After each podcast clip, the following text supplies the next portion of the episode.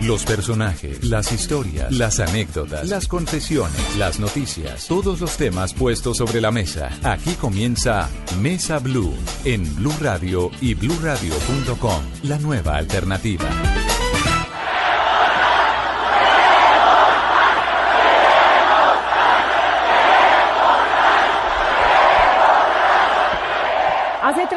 Cayó sobre Colombia un chaparrón de agua helada cuando él no ganó en el plebiscito por la paz. Innegablemente fue una sorpresa tremenda. El triunfo del no fue impredecible. Y desde entonces comenzamos a ver con una fuerza increíble miles de jóvenes en las diferentes plazas, las principales plazas del país, en marchas multitudinarias. El epicentro de ellas ha sido la Plaza de Bolívar con una importancia innegable y un mensaje contundente, que es el anhelo de paz.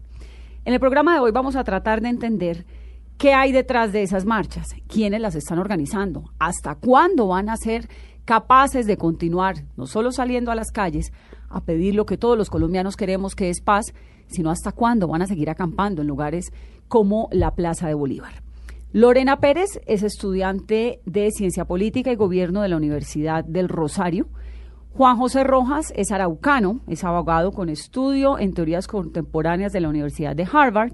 Y Julián David Gómez eh, nació aquí en Bogotá, pero creció en Pereira. Es economista de la Universidad de los Andes. Y ellos son solamente tres de esos miles de jóvenes colombianos que están pidiendo un acuerdo inmediatamente.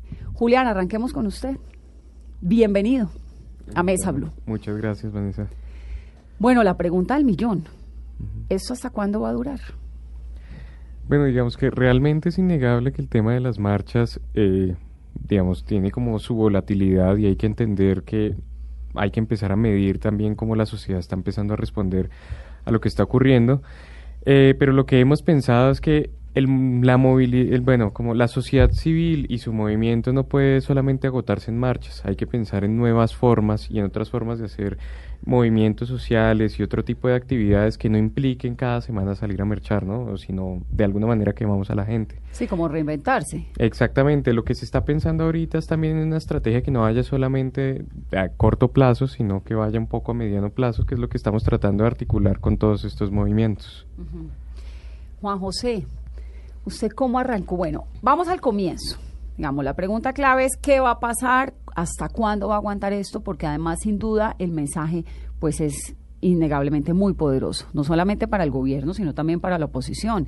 Es decirle a Santos y a Uribe, que tienen en este momento sobre sus hombros el futuro del proceso de paz en Colombia, decirles, bueno, hay una sociedad civil que además es el futuro del país, diciendo dejen de, tomarse esto personal y pónganlo como lo que es, que es un asunto del futuro de los colombianos.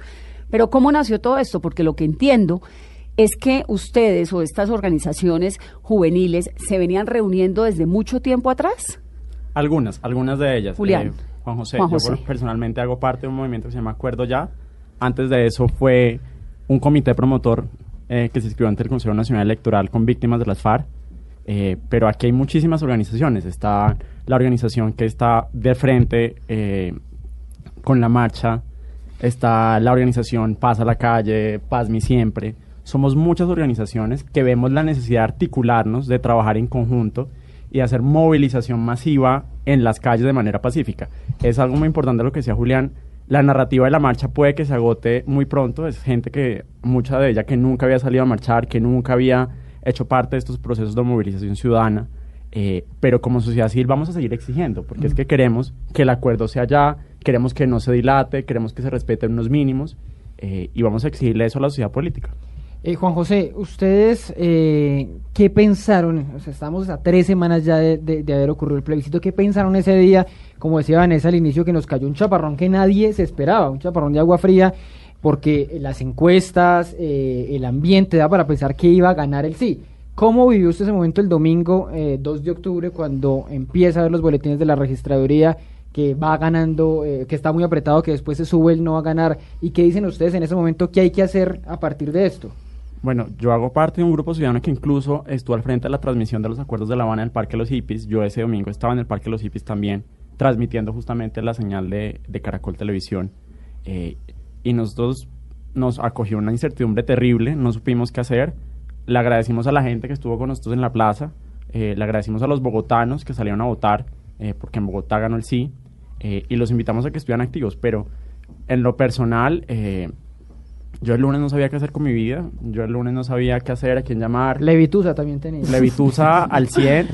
en la noche del lunes fue una reunión muy importante con casi 300 grupos de todo el país que dijeron, bueno, aquí hay que hacer algo, aquí tenemos que articularnos, aquí tratamos siempre, por ejemplo, lo ha vivido Julián con nosotros, de apoyarnos, de ser muy horizontales eh, y aquí hay que hacer algo. Pero el lunes en la mañana yo no contesté mi celular hasta las 12 del mediodía no, más o menos. desasosiego nacional. no sabía qué hacer, la gente nos preguntaba, eh, yo creo que tengo amigos del gobierno que no sabían ni qué contarme a mí. Bueno, pero usted dice que hace parte de este acuerdo, que se, de esto que se llama acuerdo no. Acuerdo ya. Acuerdo ya. Está también lo de la paz, ¿cierto? Hay uno que se llama Un sueño por la paz. Está el otro que se llama Pacífico, Paz siempre. ¿Cuántas organizaciones en total son? Pues yo puedo contar fácilmente un directorio de 10 organizaciones que tengo en este momento. 10 organizaciones, cada una con cuántos miembros? Más o menos, pues. No, eh, por ejemplo, Paz a la calle, que es un ejemplo, es una asamblea ciudadana que se reúne en el Parway. Entonces pueden haber, digamos, 30 eh, moderadores que se ayudan a, conseguir el sonido, a conseguir el canelazo, pero a estas, a estas reuniones o asambleas ciudadanas pueden ir en promedio 300, 400 personas, que no siempre son las mismas. ¿Y todos son estudiantes? No, son ciudadanos. ¿Está ligado de alguna forma estos movimientos a las universidades? Nació en las universidades y yo creo que eh, las universidades y los universitarios tienen una legitimidad ética. Cuando son los universitarios los que salen a marchar a la calle y los que salen a exigirle al gobierno, salen a exigirle a la oposición y además lo hacen de manera pacífica, eh, eso tiene una legitimidad que toda la sociedad civil yo creo que se ha ido eh, acogiendo a ese llamado, ya está, está haciendo parte, pero yo sí creo que, que la marcha eh, del 5 de octubre nace originalmente como un clamor estudiantil. Sí, pero es que quiero como tratar de entender cómo es el comienzo del cuento en las universidades, ¿qué pasaba? Se, se, reunían, hacían, sabían que estaban avanzando unos acuerdos en Cuba y eventualmente estaban eh, entre ustedes comunicándose con ganas de participar o cómo fue la cosa, porque la verdad es que llama mucho la atención la fuerza que esto ha tomado. que fue tan rápido. sí. y sobre todo la esperanza. el, domingo 2 y el miércoles fue la marcha, la primera que ya, ya fue multitudinaria. Y sobre todo la esperanza, Ricardo, porque es que estamos hablando de que realmente, digamos, el futuro del proceso de paz en ese momento está en manos de ustedes. Pues digamos que en nuestro caso, que somos los organizadores de la Gran Marcha Colombia Pacífica, nació casi que como algo de pasillo, ¿no? Como Antes del 2 de octubre.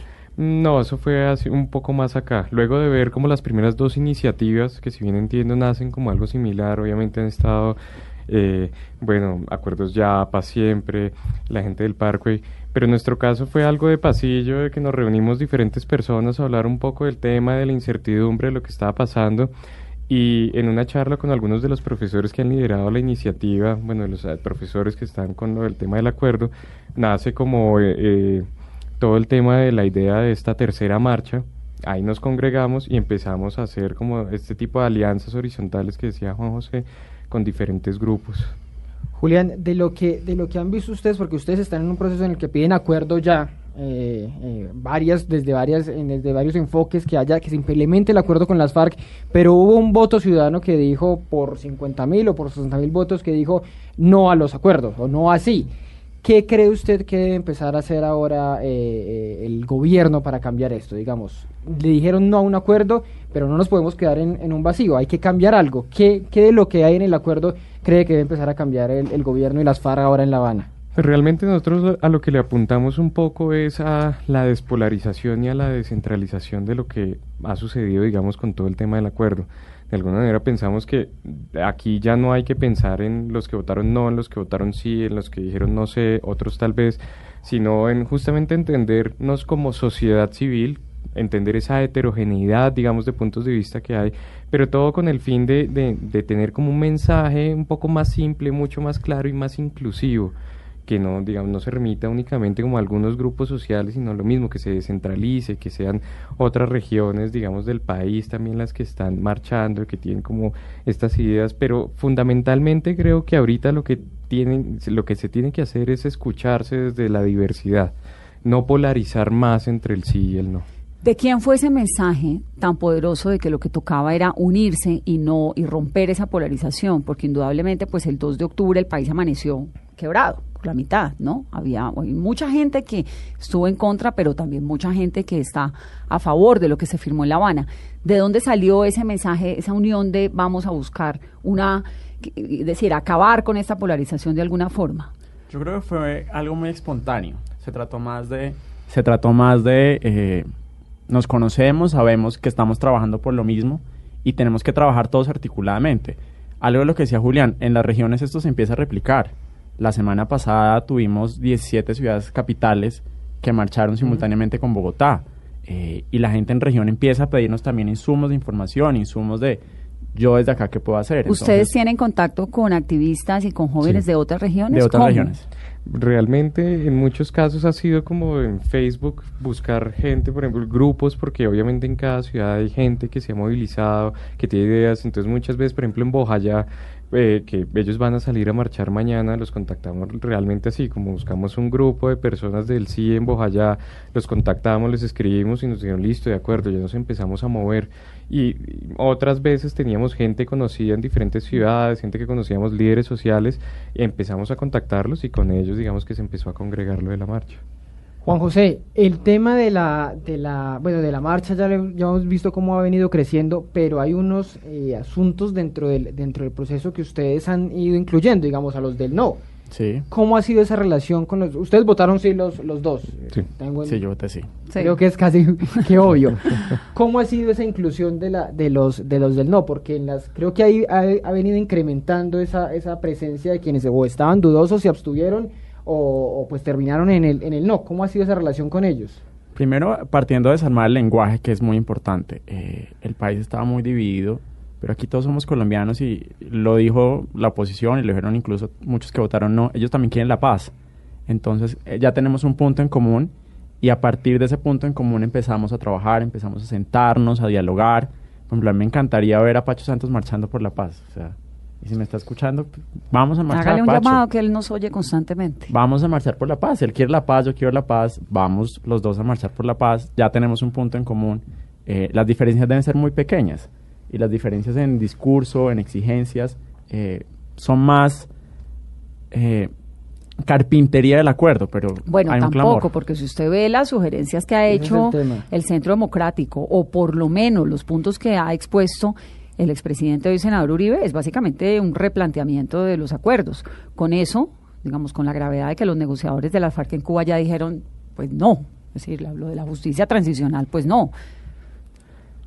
Pero yo, ¿En sí, qué punto yo sí creo que, ustedes que esa, se esa gente que está pidiendo un cambio estructural del acuerdo es minoría. Ok.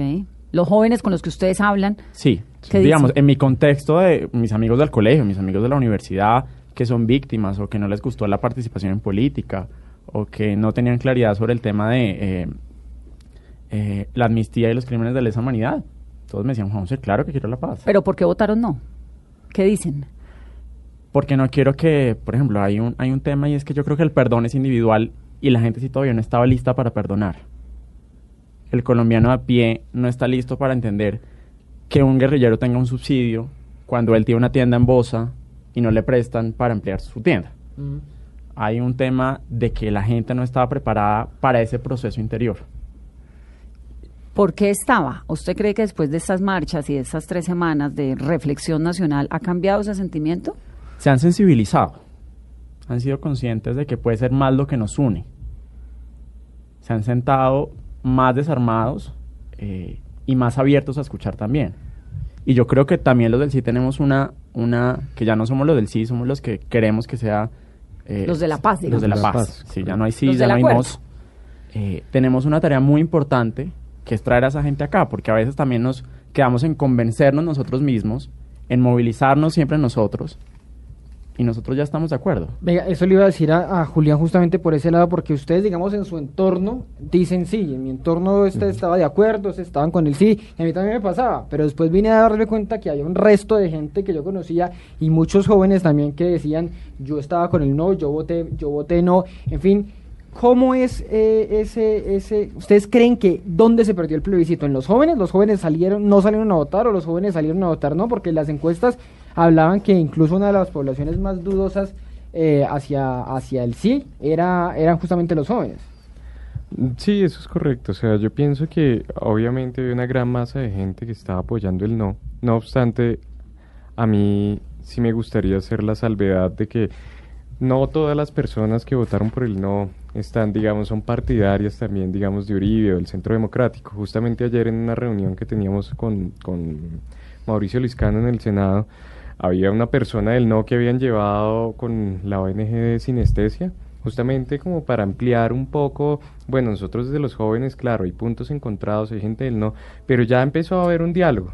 Y empezó a haber un diálogo es justamente porque fue algo que no se hizo antes. Yo creo que parte del problema de esa población que estuvo en el no fue que no hubo tanta inclusión, no hubo tanta discusión, no hubo tanta información mientras que ahora obviamente a raíz de lo que sucedió, eh, parte del esfuerzo más grande que se está haciendo es lograr conseguir por lo menos reuniones con tanto jóvenes como no jóvenes del no, que sean o no sean uribistas y bueno, a qué puntos llegamos y es que todos buscamos la paz, que era un poco lo que decía Juan José. ¿Fue Julián, en su opinión, un error del presidente Santos someter a plebiscito esos acuerdos cuando, digamos, constitucionalmente no tenía que hacerlo?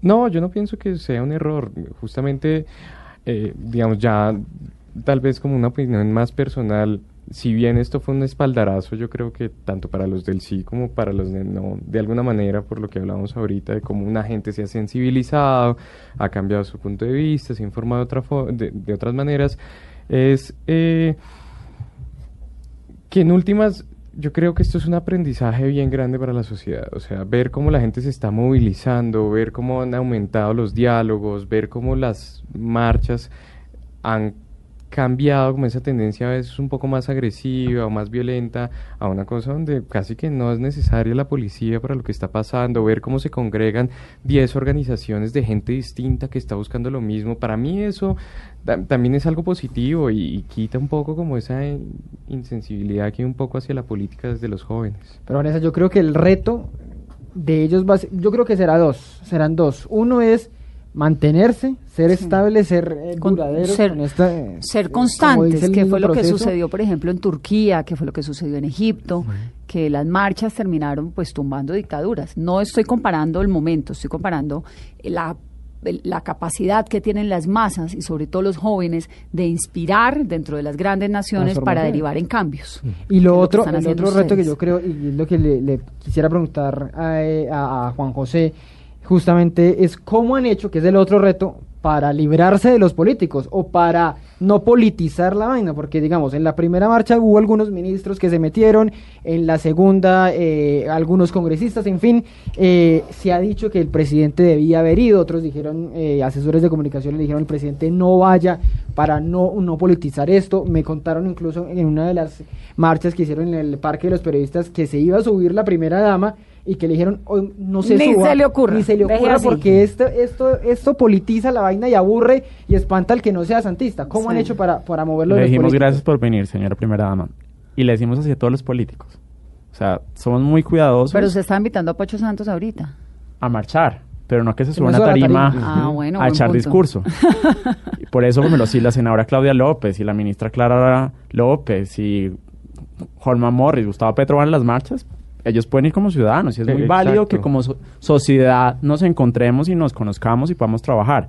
Ahora, si es el político que se quiere subir a la tarima con micrófono a decir por qué la paz, eso pues es campaña presidencial 2018 y eso no nos interesa a nosotros como jóvenes y hay un consenso generalizado de eso, eh, de que no es la razón de ser de este movimiento. Bueno, pero esto sin duda tiene un componente político muy fuerte. ¿Cuál es el político de ustedes?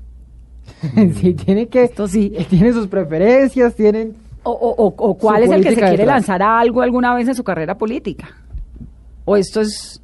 Digamos, ¿a usted le gusta la política, Julián? No, realmente yo creo que incluso ayer lo hablábamos con algunos de nuestros compañeros y era justamente como eh, no estamos interesados, no somos políticos, no estamos en esto, sino eh, estamos acá realmente comprometidos porque queremos la paz, pero fuera de eso no nos interesa abanderar un, algo, un panfleto, por lo menos no es el caso nuestro. Julián es economista de los Andes y está terminando actualmente una maestría en economía. Y Juan José, que estudió teorías contemporáneas en la Universidad de Harvard. Actualmente trabaja en el Instituto de Pensamiento Liberal y está haciendo consultoría en temas de posconflicto. Vamos a hacer una pausa corta. Regresamos y se suma a esta comunicación, a esta conversación de Mesa Blue, Lorena Pérez, también estudiante de Ciencia Política y de Gobierno de la Universidad del Rosario en Bogotá. Ya regresamos con Julián Gómez, Lorena Pérez y Juan José Rojas en Mesa Blue. Continuamos con Julián Gómez, Lorena Pérez y Juan José Rojas en Mesa Blue.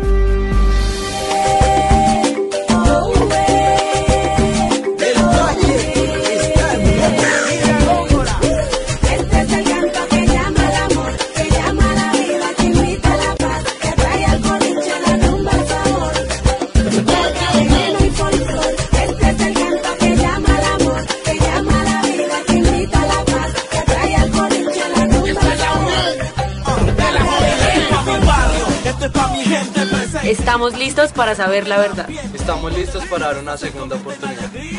Estamos listos para honrar nuestras raíces. Estamos listos para cambiar el futuro de nuestros niños. Estamos listos y vamos para adelante. ¿Y tú? ¿Por qué crees que estamos listos? Estamos en esta conversación de domingo de Mesa Blue, Ricardo González, yo soy Vanessa de la Torre, tratando de entender qué es lo que hay detrás de esas marchas estudiantiles con un mensaje tan poderoso, innegablemente muy poderoso en la sociedad colombiana. ¿Y cuál es el futuro? ¿Qué va a pasar con los acuerdos de paz? ¿Hasta dónde van a aguantar estos jóvenes cada semana saliendo a las principales plazas del país? Lorena, bienvenida a la comunicación, a la conversación. Muchas gracias. Lorena es estudiante del Rosario, ¿no? Sí, sí, señora. ¿Y su movimiento es Paz Siempre se llama? Sí, Movimiento Estudiantil Paz Siempre. Paz Siempre es los que organizaron la primera marcha, sí, la del silencio, que fue el primero, el primer miércoles, el día que se reunieron Santos y Uribe, ¿verdad? Sí, correcto. ¿De dónde usted, bueno, lo primero, con semejante convocatoria, ¿ustedes se sorprendieron? Sí, la verdad, la verdad no esperábamos que fuera tanta gente realmente, inclusive logísticamente teníamos una tarima pequeña, un sonido pequeño, porque no nos imaginábamos que se iba a llenar literalmente la plaza. ¿Y cómo hicieron para que se llenara? Bueno, yo creo que algo que en estos momentos favorece muchísimo para movilizar a la gente son las redes sociales. Definitivamente Facebook fue una ayuda fundamental y por supuesto también la convocatoria de diferentes organizaciones eh, sociales y estudiantiles que se sumaron y que realmente también pues ayudaron a hacer convocatoria por redes sociales. Lorena, Juan José, Julián David, que están con nosotros en esta mesa, ¿ustedes se conocían antes de la primera marcha? Yo he visto a Lorena un par de veces y nos hemos visto desde el 2 de octubre bastantes veces. Sí. Eh, con Julián no lo conocía personalmente, pero sí conozco su movimiento y vengo trabajando toda esta semana. Trabajé para la marcha del jueves con ellos. Bueno, Lorena hablaba ahora de las redes sociales. Ya Julián nos había comentado que por Facebook se buscaban, se iban encontrando. Leí en alguna parte que tenían eh, por mensajes de WhatsApp también un grupo. Sí, teníamos. ¿Desde cuándo? ¿Cómo fue eso? Bueno, realmente eh, existía un grupo que era el de, las eh, de la Marcha de las Banderas Blancas, que es el grupo ahora de Acuerdo Ya eh, yo estaba en ese grupo de WhatsApp, por cosas de la vida tuvimos una reunión de Rosaristas por la Paz en la Javeriana, ahí nos invitaron a una reunión, eso fue el lunes, de, el día antes del plebiscito. Después del plebiscito. Después del plebiscito. Pero antes del plebiscito se habían visto o ya estaban activos en, en, las redes. Estábamos activos en las redes con el con la marcha de las banderas blancas, pero no nos conocíamos con el grupo al cual yo pertenezco ahora, que es para siempre. ¿sí? Pero ya veníamos, o sea, muchos estudiantes de diferentes universidades nos veníamos eh, viendo la cara, gritando, porque estábamos en las calles cada viernes precisamente apoyando el sí, ¿no? Apoyando la paz, apoyando los acuerdos. Y entonces se encuentran el lunes después del 2 de octubre. Nos encontramos el lunes eh, diferentes estudiantes, éramos 20 eh, estudiantes aproximadamente, y ahí dijimos, bueno, toca hacer una marcha ese mismo día. No, el domingo, ese domingo por la noche, unos unas personas ya habían hecho el evento de la marcha del miércoles eh, y nosotros el lunes lo que, fuimos, lo que hicimos fue reunirnos para organizarnos, para organizar toda la logística, empezar a mover redes y ahí fue como eh, planeamos pues la marcha que tuvo pues una excelente acogida. Lorena, eh, estábamos hablando acá ahora un poco de, del, texto como tal, de las 297 páginas, que, que es la duda en lo que está ahora en el limbo. De lo que han podido hablar ustedes en todos los movimientos, eh, ¿qué creen que se debe cambiar o qué, que va- qué creen que va a cambiar el gobierno y qué, cre- qué creen que deberían eh, permanecer, que no, no haya modificaciones en este proceso de renegociación que va a empezar ahora? Eh, bueno, nosotros consideramos, bueno, eh, lo que hemos hablado por, por lo menos en Paz Siempre y con, con otros estudiantes de otras organizaciones, es que realmente consideramos que los cambios que se le vayan a hacer al acuerdo no van a ser sustanciales, no le van a cambiar la esencia al acuerdo, o sea, por lo menos todo lo que tiene que ver con la justicia especial para la paz, yo creo que eso no se debe tocar, está muy bien hecho, o sea, y más que fue una construcción también pensada para las víctimas. Eh, el tema, por ejemplo, de desarrollo rural eh, integral, creo que eso es fundamental. Nosotros estamos atrasados en políticas, en reformas rurales. Eh, nosotros, o sea, Colombia es uno de los países con mayor índice de, de en la distribución de la tierra, ¿sí? Entonces, yo creo que si se van a hacer, si se llegan a hacer cambios, realmente considero que no van a ser cambios sustanciales. Porque si van a ser cambios sustanciales, tendría que haber una nueva, un nuevo acuerdo, ¿sí? Y realmente yo creo que la base, que es el acuerdo que está, va va, va a tener cambios, pero no van, a, no van a cambiar la naturaleza del acuerdo. Pero eso no fue lo que dijo el país, rechazar este acuerdo el, el 2 de, cu- de octubre, ¿no lo rechazaron? Sí, pero es que yo creo que hay que entender una cosa y es que esta negociación o este acuerdo es un acuerdo que está hecho entre el gobierno y las FARC, ¿sí?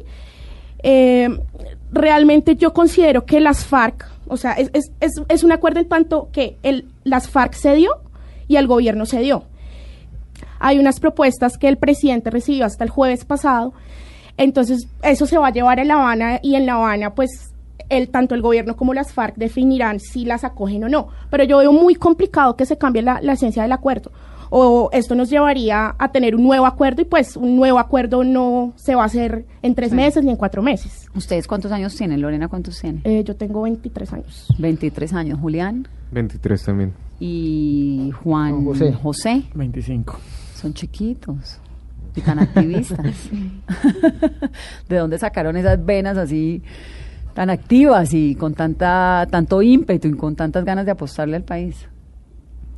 Bueno, yo, creo que personero del colegio, eh, mi abuela tiene un, fue activista por los derechos de la mujer y políticos en Los Llanos.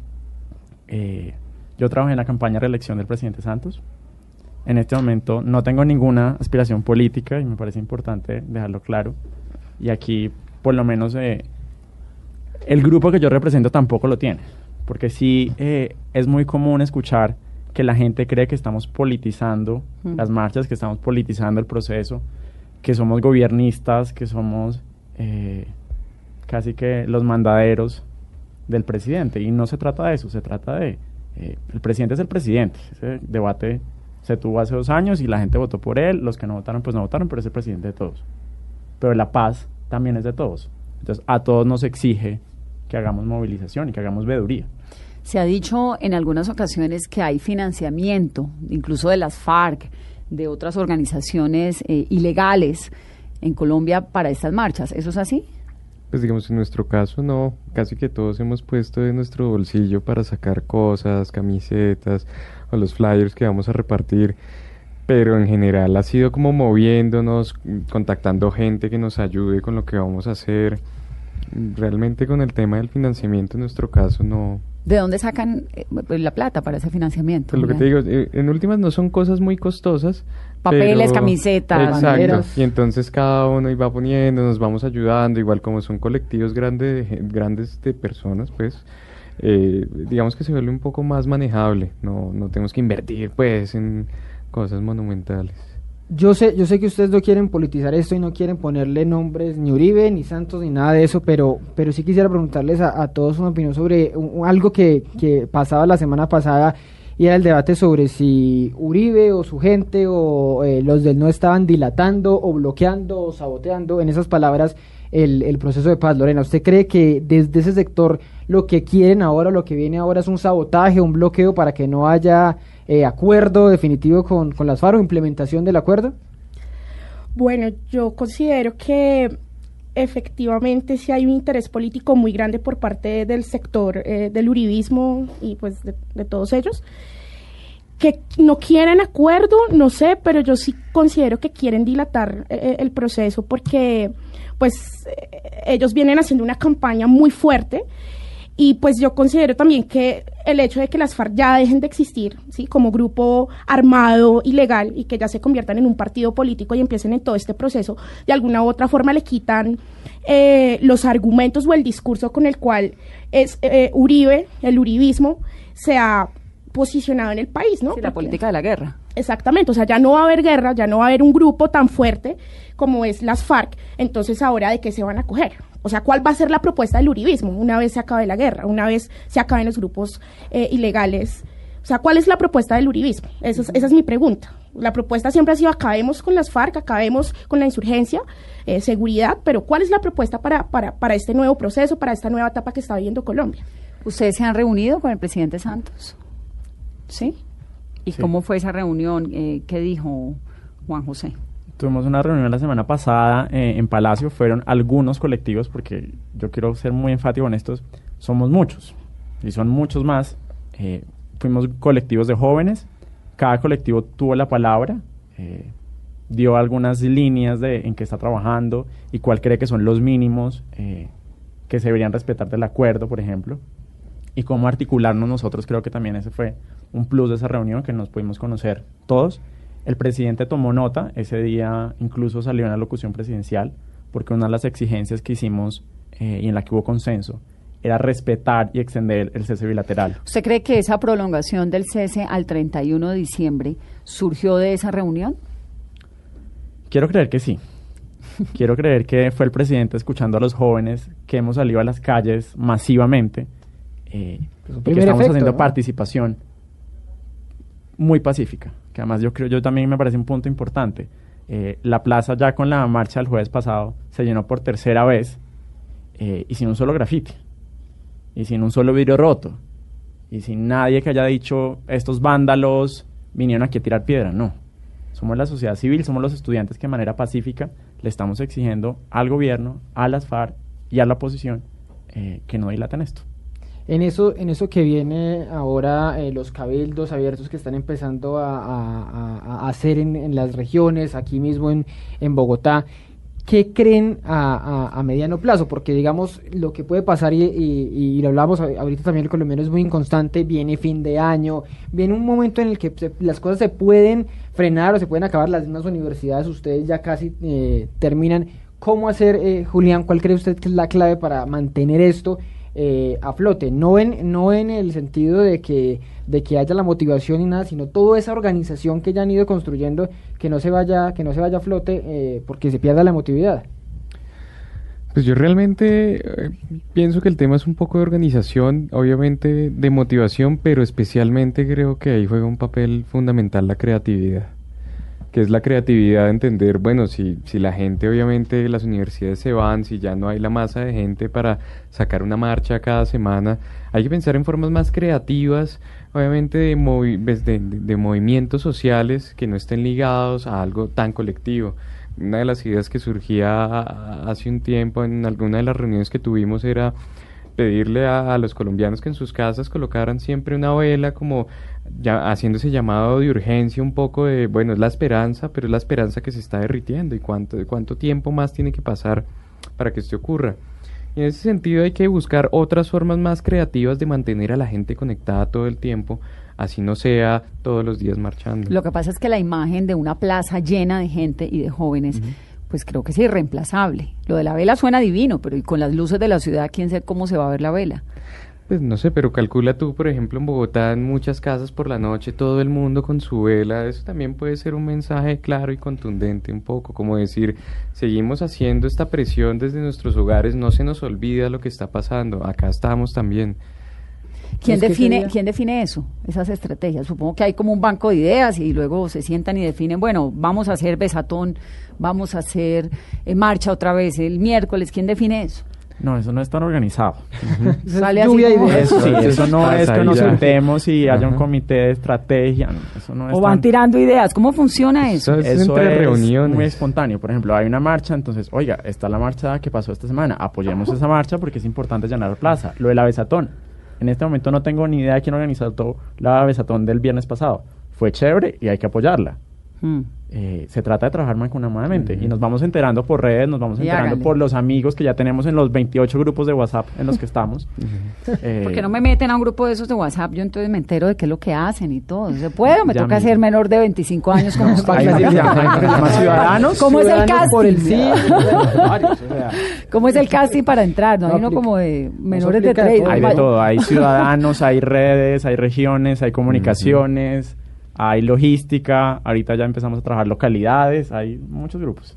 Óiganme, ¿ustedes pensarían o, o les interesaría, porque digamos que ahora se va a abrir una, una puerta en, en Cuba, no sé si esto sea caguanizar, como han dicho el proceso, eh, pero puede pasar que vayan eh, los del no a, a- a La Habana, como lo han dicho en estos momentos, ¿les gustaría eh, estar en el proceso en, en La Habana o creen que eso sería enredar la- el, el, el tema, Lorena? Eh, bueno, yo creo que nosotros no podemos ser una piedra en el zapato del proceso de paz, ¿sí? Y, o sea, yo creo que la labor como nosotros, como estudiantes, yo creo que es acá, ¿no? En las ciudades, en las regiones, eh, con la sociedad civil, porque al fin y al cabo esto es para la sociedad civil. Allá está el gobierno, allá está las FARC, y yo creo que nosotros desde, desde las ciudades, desde las calles, desde nuestras universidades, eh, es donde tenemos que estar haciendo el trabajo y esa pedagogía tan fuerte que nos faltó, eh, indiscutible, indiscutiblemente. ¿Por qué no, Juan José? Dijeron algunos que no se habían incluido a los jóvenes en el acuerdo, que no estaba establecido qué iba a pasar con los jóvenes de las FARC que salían de, de sus filas. En fin, ¿no falta el tema joven ahí en el, en, en- en el proceso? Pues me parece interesante si la mesa negociadora puede escuchar a los jóvenes. Ahora, de escuchar a los jóvenes a ser parte del proceso hay una diferencia abismal. Ya los escucharon, además, ¿no? Sí, y ya los escucharon en una parte y, y además, por ejemplo, yo, no, yo en este momento soy ciudadano, yo no represento a nadie como para tener la vocería de ir a la mesa en calidad Sí, de qué. como a sentarme con Timochenko en calidad de Yo qué. no represento a nadie. Bueno, así como han estado ustedes como jóvenes participando en estas marchas y en toda esta convocatoria, ¿qué tanta presencia ha habido de minorías? Por ejemplo, de organizaciones de víctimas, de minorías indígenas, de minorías de, afrocolombianos. Bueno, eh, varias. Tenemos eh, a los artistas muy jugados, tenemos a las víctimas que nos ayudaron muchísimo en la marcha de la semana pasada, eh, con toda la institucionalidad, a los indígenas con la UNIC, que fueron tan importantes. Mm. La Guardia Indígena fue la que preservó el orden en la plaza, la Guardia Indígena fue la que resguardaba la tarima. ¿Y eso estaba planeado o eso fue espontáneo? Se, se va hablando, se va hablando el día antes, la mañana antes. La Guardia Indígena fue la que no dejó subir a Holman Morris y a Gustavo Petro la tarima, básicamente. Buenísimo. básicamente. Julián. Eh, pues digamos, eh, siempre hay hartos colectivos que van contactándonos, lo que decía José, a veces sale la marcha en redes y empiezan a llegar contactos.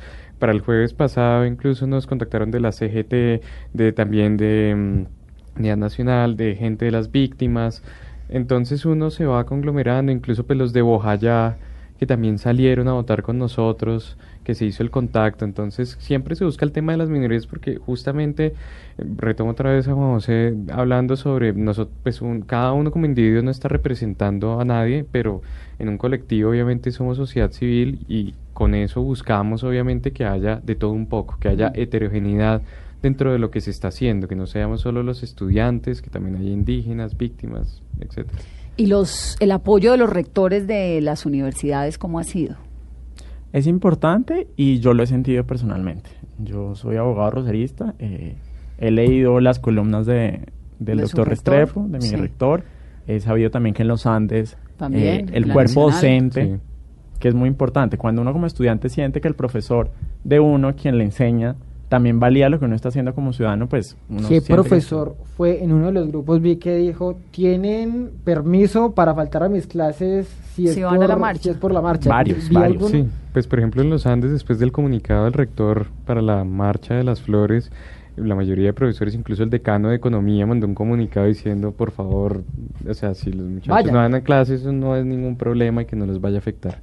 ¿Y ustedes cómo entienden eso? Eso no, digamos, dentro del concepto de la marcha, pues gracias profesores por apoyar la marcha, pero dentro del concepto de la disciplina académica, ¿no le hacen alguna crítica a esos profesores que dicen, sabiendo, venga a clase, pero vayas a marchar? Yo, yo creo que eso hace parte de la formación como estudiantes y también entender el contexto actual. O sea, no estamos viviendo cualquier época ni cualquier momento, o sea, estamos viviendo un momento que va a cambiar la vida, del, eh, la vida de nosotros como jóvenes y va a cambiar a Colombia. O sea, creo que el, eh, el docente o el profesor eh, nos ha formado a nosotros precisamente para eso, formarnos para enfrentarnos a una Colombia, para enfrentarnos a unas instituciones. Yo estudio ciencia política. Pero sigue habiendo clases. Sigue, por, el, por lo menos en mi universidad, lo que se dijo fue, va a seguir habiendo clase porque habrá gente que no quiere ir a marchar y, y es muy respetable, ¿sí? Y que quiere ir a su clase, se va a clase, pero entonces se llegó a que ese día no se sacaban notas. ¿Sí? La gente que quería ir a marchar iba, a- iba a marchar y la gente que no pues iba a su clase sin necesidad pues de, de afectarle en su nota. Lorena, usted dice algo, algo interesante que es lo de que están en una época, o estamos en una época que no es cualquiera, que es muy importante. ¿Se sienten ustedes que son como la reedición sin el compromiso grande que eso eh, acarrea de, de la séptima papeleta, que se ha dicho mucho, de los jóvenes de la séptima papeleta que llevaron a la constituyente del 91, o, o no vale o no vale para ustedes la, comparación?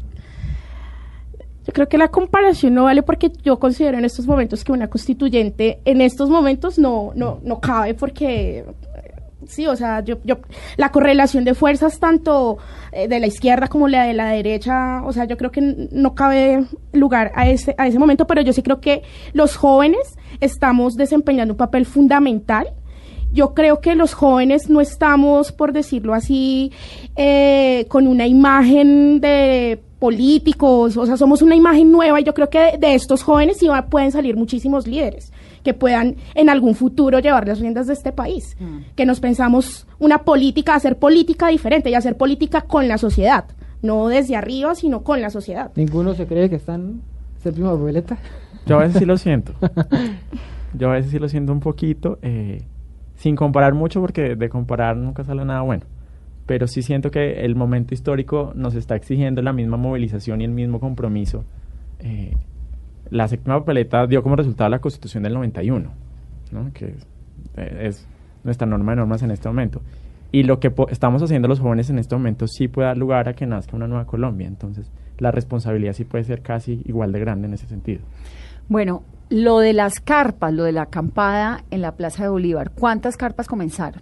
Como Comenzaron tres, tres, ¿no? Comenzaron tres y ya van un 100. montón. Se llenó. Sí, eso ha sido una cosa bien chévere. Yo estuve acampando el domingo pasado por allá viendo un poco cómo, cómo iba la cosa y bueno, hay gente obviamente de muchos lados que ha viajado, gente muy motivada, muy comprometida, también que nos apoyan mucho con este tema de las de las marchas, eh, apoyan el tema de logística, de las pancartas, etcétera. Pero ha sido algo bien bonito, me parece a mí. Bueno, ¿y a dónde van al baño, por ejemplo? Ellos los tienen baños allá. Portátiles. ¿Instalaron Ajá. ahí sus baños Sí, portátiles? sí. Ah, bueno, cuando yo fui no había baños portátiles. Ya hay. En la tarde los Sí. Ah. Yo Oiga, llegué. pero, Sí, pero porque no ¿sabe los es una, una y hay perros, hay hasta perros. Hay de todo. Hay Hay- gato, hay tres perros, perros. Las mascotas de la paz. Sí. hay tamboreros, ¿La comida? También tienen, o sea, ellos les llevan harta comida, entonces mucha gente va, les lleva. Pero siento paradójico que es por la paz. Me han dicho, no, no lo sé. ¿Ha habido problemas de convivencia? ¿Si ha, ha sido difícil la convivencia estando allá? Pues yo creo que en cualquier lugar hay problemas de convivencia, ¿no? Pero hasta el momento, por lo que yo vi, todo se maneja dentro del diálogo. Sí. todo se habla, hay un comité de convivencia, se hablan, porque evidentemente pues son personas de diferentes lugares del país, de otros sectores, y pues cada uno tiene sus costumbres, pero dentro de todo la gente comparte mucho, si llegan nuevas cobijas o lo que sea, la gente las comparte, las carpas, la comida, todos están como un poco pendientes de todos. Entonces también hay cosas bien positivas dentro de eso. ¿Hay reglas para Sí, ese sí. campamento? ¿Cuáles son las reglas? Pues una de las reglas que dicen no alcohol, no drogas, no sexo. Sí, No se pueden tomar ni un canelazo. básicas. Pues adentro, o sea, la, la idea es que no llegues pues ebrio a molestar a todo el mundo, obviamente después de una hora, pues si no están enfiestadísimos con una rueda de gaita, pues la idea es respetar el silencio para que las personas Retiro duerman. ¿Y hasta cuándo va a estar- van a estar ellos ahí en la plaza? ¿Qué dicen, Lorena? Pues estar ahí hasta, hasta encontrar una respuesta contundente frente a qué va a pasar con, con los acuerdos. Pero eso puede durar un mes o un año, digamos. Pues ya. Sobre eso no se sabe. Ya mínimo tres meses en teoría, pues teniendo el, el cese bilateral y demás, hasta el 31 de Sí, diciembre. a- ¿hasta cuándo eh, tienen ese aguante? ¿Qué dicen Pues- ellos? Teni- además, Bogotá es una ciudad fría, el clima es Sí. duro. pues, pues no sabemos realmente hasta cuándo eh, les dé el, el cuerpo, porque igual dormir en una carpa, en el piso. Pues, ¿Pero se turnan o qué? Pues sí, se turnan. Se, se van turnando, pero de todas formas, yo creo que el límite va a ser hasta, hasta diciembre.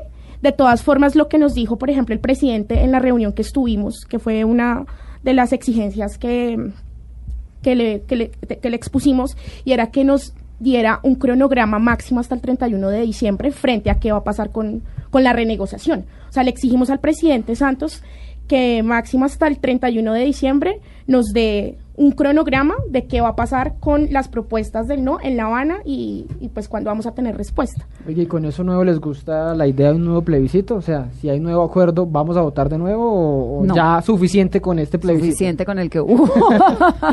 ¿Qué dicen? Yo personalmente no apoyo la idea de un nuevo plebiscito. pues es que no era necesario el No anterior. era necesario eh, y puede llevar a una polarización otra vez en el país. O sea, aquí somos muy y jugamos con las emociones mucho. Y yo creo que eso fue lo que nos pasó la primera semana, de, de cómo calmarnos todos los de un lado y los del otro.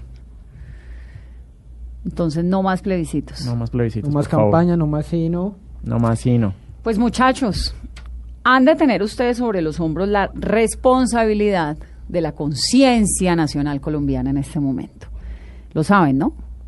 Saben que en la medida en que ustedes sí, Sí, son sí. conscientes de eso, de que en la medida en que ustedes sigan haciendo ese llamado social a la movilización, esa constancia que están haciendo, pues es mucho, Mire. digamos, es la única forma en la que el gobierno Mire, y la oposición se van a ver obligados a realmente presentarle un acuerdo Mire, Vanessa, al país. Ya lograron cese bilateral que ellos Hasta dicen 30 de que una extensión y sabe otra cosa, el día de la de la de la marcha las portadas en teoría de los periódicos hubieran sido Uribe y Santos. Sí. Ese día fue la reunión de Uribe y Santos. Sí, claro. Y la portada fue la maravillosa y gigantesca marcha de ellos. Ya lograron mover algo por lo Sí. menos en el país. Y es muy impresionante, la verdad, ver jóvenes como ustedes, tan chiquitos y con tanto futuro, apostándole con tanto ímpetu al país. Muchas gracias por estar aquí con nosotros No, gracias. en Gracias esta conversación de. Blue. ¿Usted quiere repetir la invitación a Pacho Santos para que vaya? No, y a todos, y a todos, a todos. Que usted lo que quiere es que vayan los políticos, esa responsa- no se suban a la vamos tarima. todos, Pero que vayan, bandera. que Caminen, vayan sí. todos. Esta responsabilidad requiere que también la gente del común salga. Sí. No solo Pacho Santos, eh, Doña Mary también tiene que salir Sí. Exactamente. y apoyarnos, ir a la marcha. Y... Pues muchachos, gracias por estar aquí con nosotros. Ricardo, gracias. Nos vamos Vanessa, nos escuchamos la próxima semana en otro programa de Mesa Blue. Feliz domingo.